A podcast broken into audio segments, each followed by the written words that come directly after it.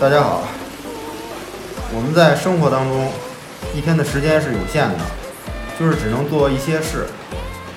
而当我们执着于症状里时，就如同沉迷在手机里、网络里，半个小时、一个小时、两个小时，结果是我们感到空虚。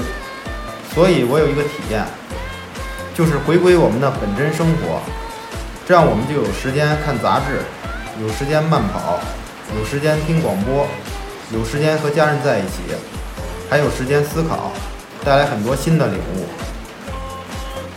我发现多年的强迫是处于与生活隔离中，而且把症状里的自我包裹得严严实实，好的方法都无法入侵。我们说这是阻抗，但这种行为也是由动机引起的，即为了满足需求。所以，对于深陷症状的我们，要立即斩断执着，回头是岸，真切地去体味我们的本真生活，返璞归真。当我们放下手机，眼睛不再干涩了，手指也不酸疼了，开始阅读了，开始关注外在生活了，睡眠也好了。对于强迫症、社交恐惧、焦虑问题，也是同样的道理。只有这种真切的生活体验、领悟，才能把我们从症状的深渊解救出来。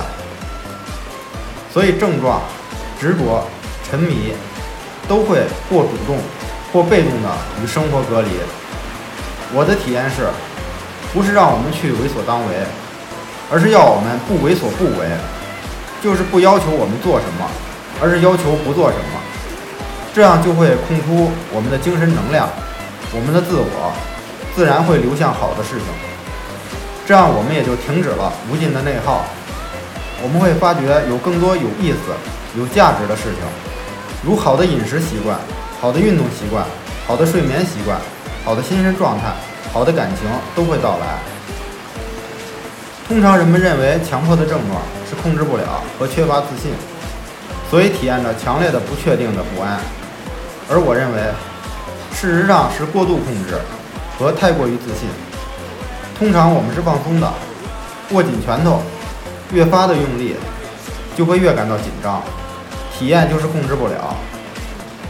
而对于那些万一会发生什么的琐碎事情，就是太过于相信自己，要去解决它。而忽视了外在事物的客观规律。我们说，咨询师和来访者都要有一定的承受焦虑的能力，而不是见诸行动。事实上，这也并不是一种能力，而需要修为。只是看见它，打开心灵，用心灵去看见。所以你感到无法耐受焦虑，因为不是要承受，而是看见。所以，强迫症、社交恐惧症的治疗过程。是釜底抽薪，而不是不停的加水。